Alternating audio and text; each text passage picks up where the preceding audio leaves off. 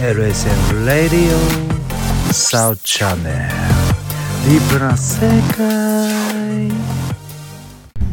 はい、こんにちは、こんばんは、えーサードチャンネル始めさせていただきます。えー今回から、えー今回からじゃない、えー第3回なんですけども、えー都市伝説会ということで、えー今回も始めさせていただきます。聞き手として NC ガセよろしくお願いします。お願いしまお願いします。はい、そしてペルワンです。よろしくお願いします。す。ジョルノジョバーナ。ああ、クドビタです。よろしくお願いします。今なん何を何のスタンド能力を発動さあーちょっと今わかりますこれ、いやみんな聞いてる人わかると思うんですけど、はいアニメであるんですよ。せたんですジョルノジョバーナです。あの、TikTok であるんですよ。空城城太郎。ジあーョルノジョバーナ。ポーズねポポーズーズ決めていく人か。はい。上達のするやつ のやつの今音源をを取ってきました。取ってきました。今ここでめちゃくちゃ口で言ってましたけどね。 というところで、まあはい今回はどういったテーマでいくんでしょうかまあテーマというか、まあやっぱ先ほどのやっぱ皆さんが気になってるという。まあ、手塚治虫先生、実はまだまだ生きてるんじゃないかっていう噂もあって、手塚えちょっと待っ治虫てください。生きてる。とかってやっぱり徹子さんの先ほどあのペラも言ってたんですけど、はい第3回第2回か第二回前やっ回ぱりですねはい未来を見てるんですよ、ってことはタイムトラベラーじゃないかなっていうやっぱり都市伝説もいろいろあーってなるほど。かにそことつながりますねだってこれアトムもですけどアトムも今アンドロイドって言われてるじゃないですか作ったもので、はい人間たちを人間たちを傷つけないっていうのがロボット法にあるよっていう、はいはいまあ、これは何かしらが、まあ、ターミネーターみたいな世界があったんじゃないのかなそこから徹子さんの先生は逃げてきたのかなっていう徹子さんの先生の仕事量って今だったらデジタルで書いてる漫画のものを一人で時はそうで書いてるんですよはい。これってまず一人ではできないんですよ、絶対。だからはい徹子さんが何人もいるのかは、い時空を歪ましてるのかっていう、まあ、いろいろ都市伝説があるんですけもうす否げえ定はできな いですけど。なるほど。ど、で、徹子先生は明治の医学部でしたっけ、明治大学の。あそうなんですかだっ。たと医思う学部出身なんで医すか学。部の途中でやめたんだとす思。ごいう博識ですよあの人なので、ブラックジャックを作ってるんですよ。そうですよねあでも、ブラックジャックで、大学多分やめてたはずなんですけど、それでも知識あるってことは、やっぱり時空を超えてるっていう、やっぱ証拠うん証拠しかないっていう。ーすごい今ふと思ったんですけど、はいあのピノコとあピノコとブラックジャックですねいやそうなんです、はいブラック・ジャックに登場してくるピノコと、はいあとはあのグリーンで6部のチョコラータですねあ。ああ。で僕は通じるものがあるんじゃないか何言ってるかさっぱりわかんないんけどジョジョですよねはいこれは俺も何かで思ったことあります、はい見たのかな、なんかで、はい、結構有名なあの話、チョコラータというですね、へーはいまあこれも悪い純粋な悪のスタンドだったんですけど、はいはいはどんなスタンドかっていうと、はいカビをまき散らかしてーでそのカビに感染した人間が今よりも低いところに行くと、はいカビが増殖して体が崩れ落ちるって腐れていいくってういうわとんでもねえスタンドだったんですよ、はい血も流さないんですよ、でももう崩れていくだけです、うんへー腐れていくんですよ。でこのおチョコラータというう、まあ、スタンド使いはいはもともと医者だったんですよ、はいだからあのヘリの中に隠れる時も、はい自分のどこを切ったらあ知らのないかっ安ていう全かっていうことを熟知してますんでへー隠れ方が特殊で自分の体を切り刻んで物陰に隠れるんですバラバラにして、えーバラバラにするんですよ。引田天狗みたいな感じです。もうバラバラにして、いやここに引田天候バラバラなんです引田天候はバラバラにはならないですまあ、今の時代で言ったら、あの、バギーみたいな感じです。ああワンピースそうですそうですバギーがよりグロテスクにちゃんと断面があるみたいな感じででそれ戻れるんです戻れるんですよこいつも戻りますどこで切ったら安全かっていうのは分かってますし、はい能力はカビなんで、はいその出血をカビで止めてるんですよああなるほどで背骨とか丸出しの状態でウリーみたいな感じで出てくるんですけど、おーまあそのなんでしょうつながった状態はといピノコって、やっぱりその継ぎはぎでできてる部分があるのピでピノコ自体がもう双子のお姉ちゃんっていうか双子のまあ姉妹の中の、まあ、主要って言われてたんですけど、はいそれをバラバラにしたものを徹子さんが人工肌とかで作って、まあ、作った人間人造人間みたいな感じではあるあそうなんですかそうですだから成長しないっていうああなるほど今まででもそういうなんでしょうね継ぎはぎの人間が出てくる作品って多分なかったと思うんですよもうね、この先駆者パイオニアですよ、はいフランケンシュタインぐらいじゃないですかまあ、確かにまのあ人は先分けで言ったらそうですけどね、はでもアニメとか漫画でってことはい、そうですねい多分そうですねだからすごいそういう意味ではやっぱりその先駆け手塚治虫先生の作品に荒木宏先生も、まあ、少なからず影響を受けてるんだろうなというところですね、なので、えっと、それを踏まえて手塚治虫先生の何かまだ広げるような話がそうですあるねわけです都市伝説ではないんですけど、はまあみんなが知ってるゴルゴ13ってあるじゃないですか、はいはいはいはいゴルゴ13って一話完結型じゃないですかははいあれの名前ところ重蔵じゃなくてところところ十三はぶっ込みのタクとかじゃないですかあれはあれで面白かったですけどゴルゴ13書いてる先生だ斉藤孝夫で斉す藤孝夫先生のあって、はいはいはなんだこの漫画はっつって一話完結型ってなんだでまあちょっと俺もこんなのやってみようかって作った漫画がブラックジャックですだからブラックジャックは一話完結型なんですよあは徹子えさんもええ先どっちが逆先になの影響を受けてるってことブラック若干後ですあブラゴ13が先です斎藤隆夫先生ももうだいぶ年です全よ部ね年ですよ何何周年か今やりま したよねだってもうこれも都市伝説かもしれないですけど斎藤隆夫先生今ゴルゴの顔しか描いてないって言いますもんねああそれそれこちらですあの真野中郎先生と同じレベルですもう顔しか顔しか描いてないっていう漫画家としてのその最高峰になるともう顔だけを描くようになるっていうでもあれですよねその斉藤先生のこのリサーチやばいって言いますよねあものすごいこのう歴史の、はいはいあ中でそうですよね今の結構その国と国とのはいはい戦いであるだとかまたはその今のそうですねなんでしょうねあの時勢を踏まえはいたはい旬な話題とかそそううですいうねのをよ盛り込んできますもんねあれ見ましたサバイバルあもうああれね衝撃的すぎて一回だけ最初しか読めてないんですよサバイバルって自分親が買ってきて見てたんです途中見てなくそうてなんですかあれ今、えっと、アプリではい無料で全巻見れますよ、あれちなみになんですめけっちゃやばいどですすみませんサバイバルははい結果サバイバルできるんですかできますけどいやできるんですかえ知識本当の知識ですよねあれーうん本当の僕らが万が一この世紀末になったなった時時に生きていけるこの知識があったら生きていけるみたいなでもうあれを見ると、はネズミ駆逐したくなりますいななんでネズミ駆逐したくなネるネズミを駆逐したくなります、ネズミが邪魔をしてくるんですかえっと、もうこの本の中ではい言われてるのが、はもう人間が死んだ後もネズミはもう残るって言われてるんですよおまおた高い高いそういうことですね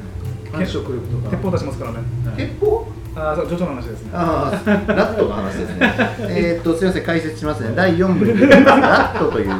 これ話し合うのあれもこれはですね、すあの、ジョジョって、ところどころ動物がスタンド使いになるんですよ。はいはいで、3部で言ったら、イギーとか。イギーですねそうはいペットショップとか、はいまあ、そういうスタンドいるんですけど、4部で出てくる動物のスタンド、これ特殊なやつがいて、ネズミがスタンド使いになったやつがいるんですよ。ネズミですこいつ強かったですよ、へーただ銃でスタンドの銃で撃つだけなんですけど、はいその銃で弾で撃たれると、はいドロドロになるんですよ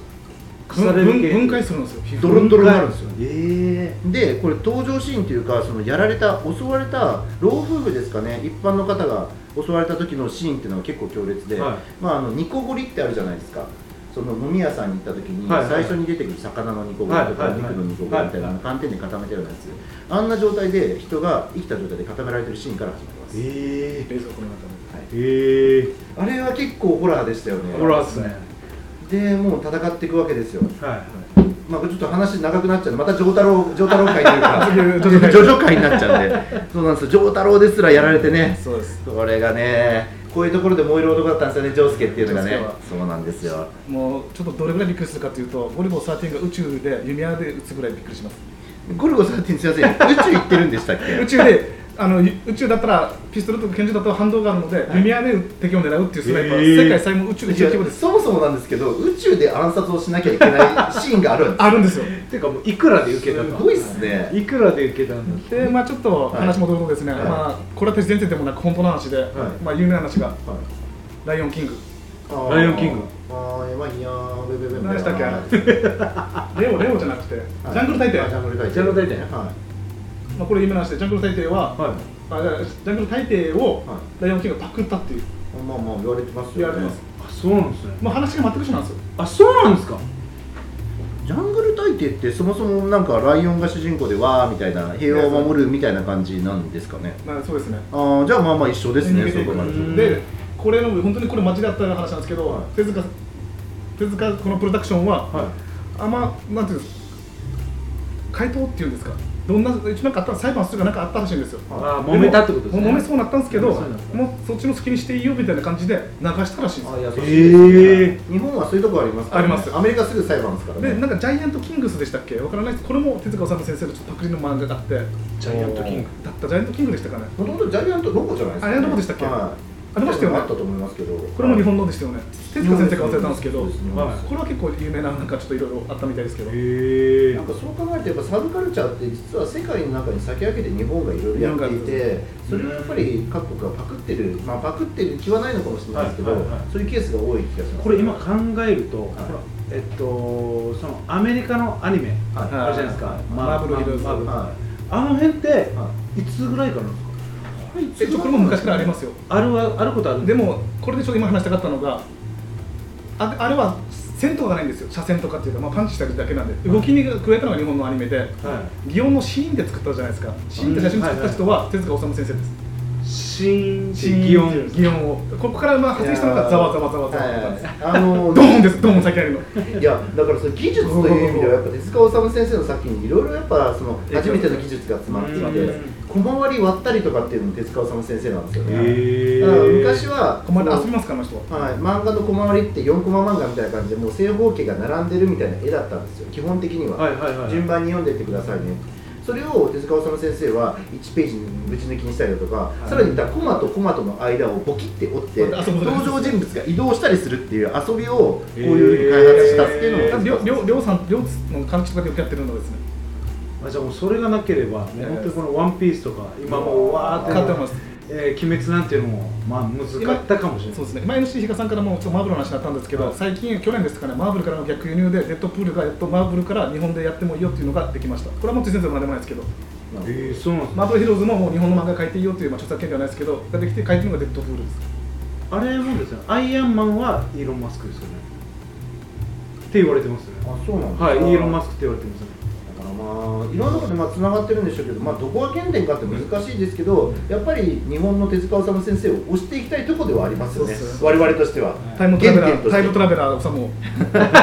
ジョン・ライター的な、はい、っていうところでですね、あのー手塚治虫会的なあー形で、敵ですねまあず随随所にジョジョが入ってくるという、ジョジョと 結局そういうところで、まあ、最終的には手塚治虫先生はタイムトラベラーというところで話がついたところで、はいはいえー今週は以上になります。ありがとうございまありし。がとうございましたまたよろしくお願いします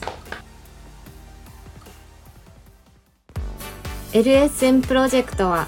いっちゃん、いなさん、またきち、たくま、マエストロあつし、みなっちゃん、又吉大輔さん、成田ペールワンの協賛でお送りいたしました。どうも皆さん、ヤンバル坂モーリーのモーリーです。ヤンバル坂モーリーは、名護十字路徒歩1分以内にあるアメリカンレトロな酒場です。オールディーズの BGM とアメリカンな空間は、初めてなのになぜか懐かしさを感じられる店内で、おすすめは10時間じっくり丁寧に低温調理した牛タンと、店主秘伝の燻製香る自家製ウイスキーで作るハイボールは絶品です。ぜひ、フラッと遊びに来てくださいね。電話番号は070-3803-7889 070-3803-7889待ってます。 LSM レディオは株式会社エナジックインターナショナル南西食品株式会社スパイスカレー研究所沖縄ごはんよしひこやんばる酒場モーリー有限会社ゆい設計味どころかにまつ大道火災海上保険株式会社の提供でお送りいたしました。